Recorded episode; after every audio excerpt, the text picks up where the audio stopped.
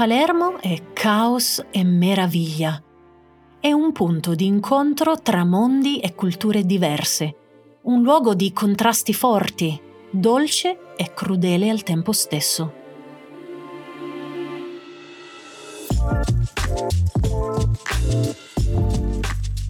Chaos und Wunder. Das ist Palermo für Vera. Hier treffen verschiedene Kulturen aufeinander und schaffen eine einzigartige Atmosphäre und bunte Kontraste.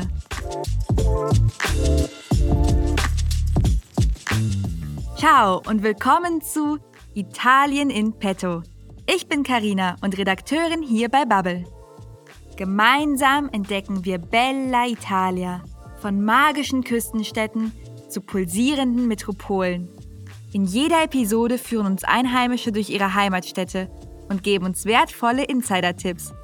Natürlich auf Italienisch. Dabei helfe ich dir mit ein paar sprachlichen Tipps. Egal wie gut dein Italienisch ist. So wirst du deine Reise ganz entspannt genießen können. Willst du den Podcast mitlesen? Auf bubble.com/podcasts findest du den Link zur Mitschrift und auch ein paar kleine Extras. Du kannst gespannt sein.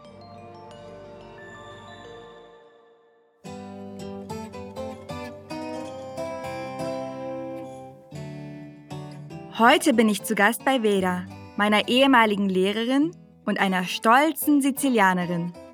Von ihren Arancine hat sie im Unterricht ständig geschwärmt. Und so habe ich sie gebeten, ihr beim Kochen zu helfen. Und natürlich auch beim Essen. Gut, dass sie noch nicht weiß, wie tollpatschig ich bin. Amoni, Amoni, dai, sbrigati, che iniziamo subito. Oggi ti insegno a fare le arancine, un simbolo di Palermo, della storia della mia città. Gli ingredienti sono già pronti. Carne, riso, formaggio, piselli. Dai, la ricetta è abbastanza semplice. Prima si cuoce il riso. Poi se ne prende un po' in mano, vedi, così, eh, si forma una pallina, si aggiungono gli altri ingredienti e infine la si frigge nell'olio. Dai, provaci tu ora. Ich soll probieren, die Arancine zu machen? Na gut, schauen wir mal, was daraus wird. Okay, eine Pallina, also eine kleine Kugel aus dem gekochten Riso formen. Carne, Formaggio, Piselli, also Fleisch, Käse und Erbsen, hinzufügen und dann die Kugel in Öl braten oder besser gesagt friggere. Die Arancine sind aber nicht einfach nur ein kulinarisches Symbol von Palermo. Vera sagt, sie repräsentieren auch die Geschichte der Stadt. Hat die Arancina eigentlich auch etwas mit der Arancia zu tun? Eh sì, esatto. L'arancina si chiama così perché il colore e la forma ricordano eh, una piccola arancia. L'origine di questa specialità, però, risale alla dominazione araba.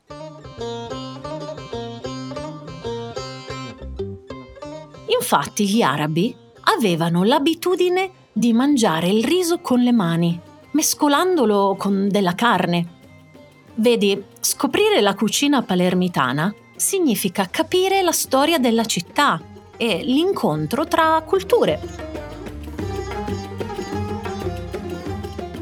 Ah, jetzt verstehe ich auch, warum die Arancina so heißt.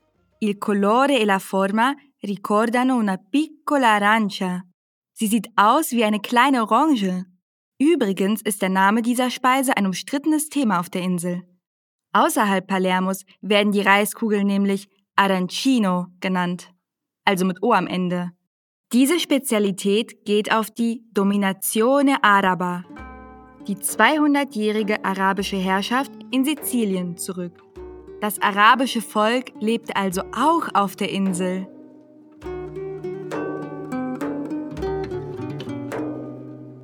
Sì, ma non solo. Palermo è stata per secoli il punto di incontro di civiltà del Mediterraneo e d'Europa. Prima i Fenici, poi i Greci, gli Arabi, i Normanni e infine i Borboni. Tutti volevano conquistare la città per il suo accesso al mare. Oggi questo mix di culture si riflette nella cucina multietnica, ma anche nell'architettura. Cupole arabe, chiese barocche, mercati storici dal sapore orientale. Insomma, per visitare Palermo hai bisogno di tanta curiosità sia in strada che in cucina.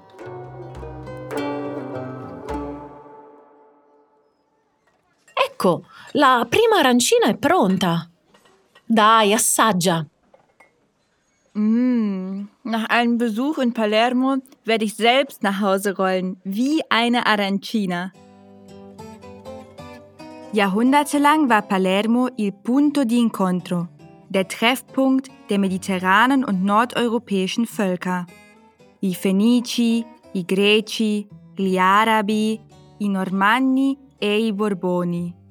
Sie alle wollten Palermo conquistare, erobern.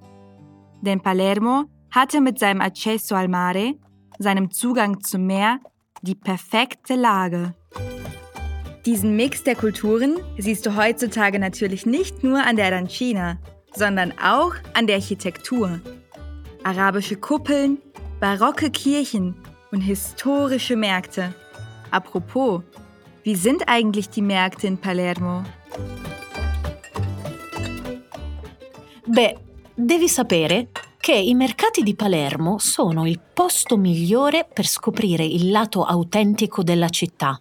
Ricordano un po' i souk arabi e puoi comprare, o meglio, accattare, di tutto, dai prodotti tipici al pesce.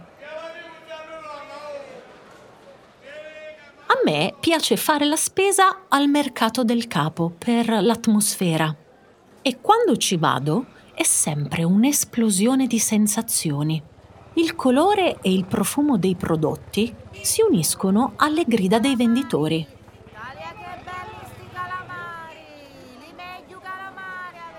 E ogni venditore ha una frase o una melodia personale, una bagnata, come diciamo noi a Palermo. Questo è un modo per attirare i clienti e fare pubblicità ai prodotti. Che bello sto gambero! Tagliaci l'occhialo gambero! Gambero rosa! Gambero rosa 8 euro! Talia, che bello sto tonno! Wenn du die Atmosphäre in Palermo genießen willst, sind die Märkte der perfekte Ort dafür. Vera empfiehlt mir den Mercato del Capo. Der Besuch ist un'esplosione di sensazioni, eine Explosion der Sinne. Hier vermischt sich der Duft der frischen Produkte mit den Rufen der Verkäuferinnen und Verkäufer. Es ist fast wie ein Konzert, weil sie alle eine eigene Melodie haben. Oder wie die Leute in Palermo sagen, una bagnata. Ich hatte aber noch von einem anderen Markt gehört. Vuki, Vuci. Intendi la vuciria? Per noi palermitani, però, questo mercato è troppo turistico. Io ci vado solo la sera, quando diventa un punto d'incontro per noi del posto. Mi ricordo che da ragazzina mi vedevo sempre lì con le mie amiche. Ci sono bancarelle dove si arrostisce il pesce fresco. I locali mettono della musica e servono cibo di strada come lo sfincione o le panelle. Altro che fast food e catene internazionali. Palermo è il paradiso dello street food.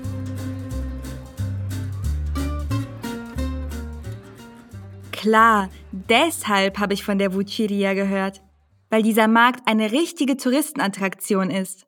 Aber was die meisten nicht wissen, erst nachts verwandelt er sich in einen sozialen Punto di Incontro mit Musik und viel Streetfood.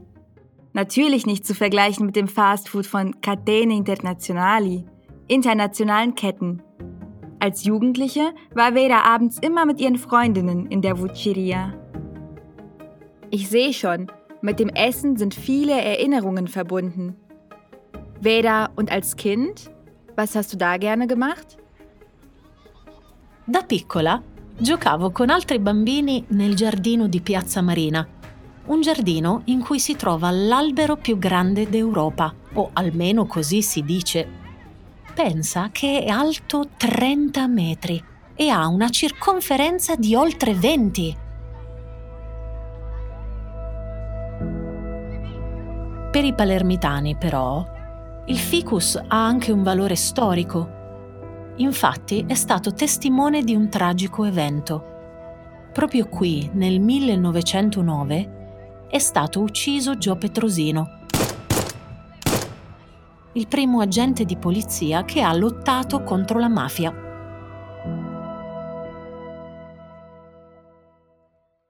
Ein 30 Meter großer Baum mit einem Radius von 20 Metern? Veda hat mir ein Foto gezeigt. Der Baum sieht wirklich interessant aus. Seine Wurzeln liegen nämlich über der Erde. Sie sehen aus wie die Pranken eines Dinosauriers. Dieser Baum hat aber auch eine tragische Geschichte zu erzählen. Joe Petrosino war der erste Polizeiagent, der gegen die Mafia gekämpft hat. Im Jahre 1909, è stato ucciso, wurde er getötet. Genau vor diesem Baum.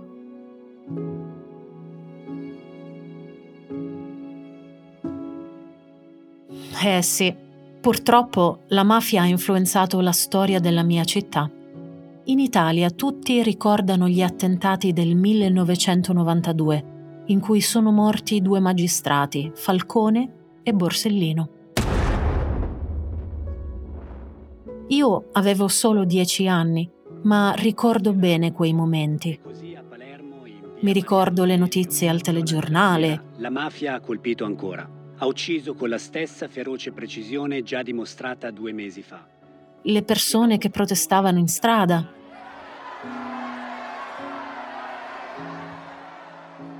La mia scuola si trovava vicino alla casa di Falcone e proprio lì c'è un albero diventato un monumento in memoria del magistrato. Io e i miei compagni di scuola portavamo i nostri disegni e i nostri messaggi per ricordare il nostro eroe. Ancora oggi puoi leggere le lettere che i palermitani lasciano lì in onore di Falcone e Borsellino. Come vedi, Palermo è anche il simbolo della lotta contro la mafia.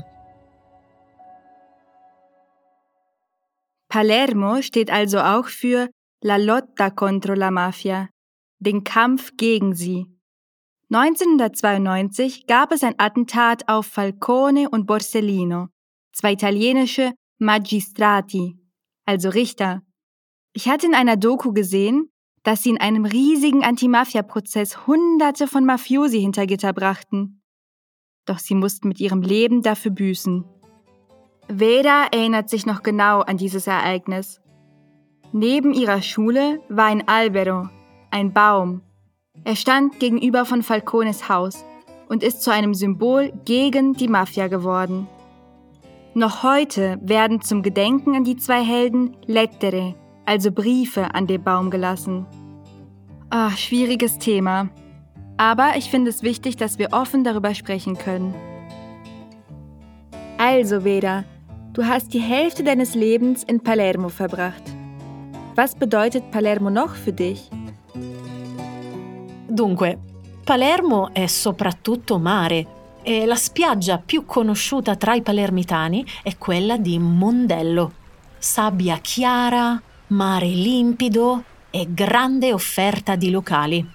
Quando sono libera, d'estate, passo la mattina al mare e pranzo in spiaggia. Poi, nel pomeriggio, faccio un giro nel centro storico che nasconde molti gioielli Ecco, il mio consiglio spassionato è sempre quello di visitare i numerosi monumenti arabo-normanni. Da non perdere è la cattedrale, perché rappresenta la storia millenaria di Palermo. È stata una basilica, poi una moschea e infine di nuovo una chiesa. Qui stili e architetture diverse si mescolano. Sabbia chiara, mare limpido e grande offerta di locali. Heller Sand, sauberes Meer und eine Menge an Lokalen. Hm, vielleicht begleite ich dich nächsten Sommer nach Palermo. Und so ein Tag am Strand lässt sich dann perfekt mit einem Spaziergang im historischen Zentrum abrunden. Es ist wirklich erstaunlich, wie viele Kulturen allein durch die Architektur in einem Stadtzentrum repräsentiert werden können. Vera empfiehlt mir die Sehenswürdigkeiten Monumenti Arabo-Normanni zu besichtigen, wie zum Beispiel La Cattedrale di Palermo. Diese war erst eine Basilika dann eine Moschee und dann wieder eine Kirche. Ah, una delle mie chiese preferite è la chiesa di Santa Maria dello Spasimo, nel quartiere della Calza, la parte più antica della città. L'edificio è senza tetto perché non è mai stato finito. Quando entri e vedi il cielo, è veramente una sensazione incredibile. In particolare, la chiesa è suggestiva in estate perché ospita concerti di musica classica o jazz. Sai una cosa? Finiamo di fare le nostre arancine e poi ti faccio vedere qualche foto.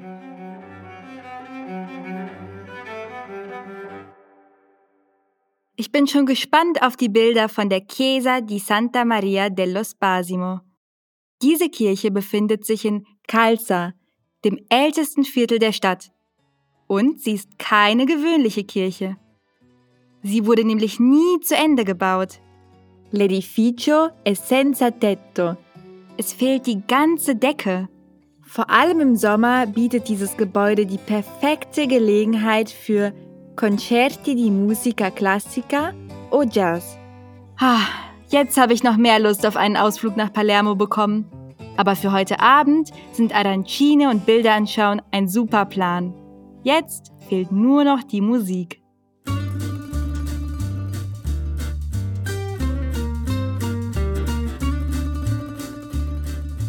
Beh, stavo pensando che la prossima volta possiamo trovarci a casa tua. Così mi insegni a cucinare qualcosa di tipico della cucina tedesca. Che ne dici?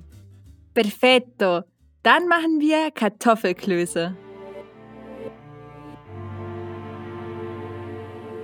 Mit einem Bauch voller Arancine und einem Kopf voller Ideen für meine nächste Reise mache ich mich auf den Heimweg. Zum Abschluss noch ein paar Tipps. Hör dir die Episode ein zweites Mal an.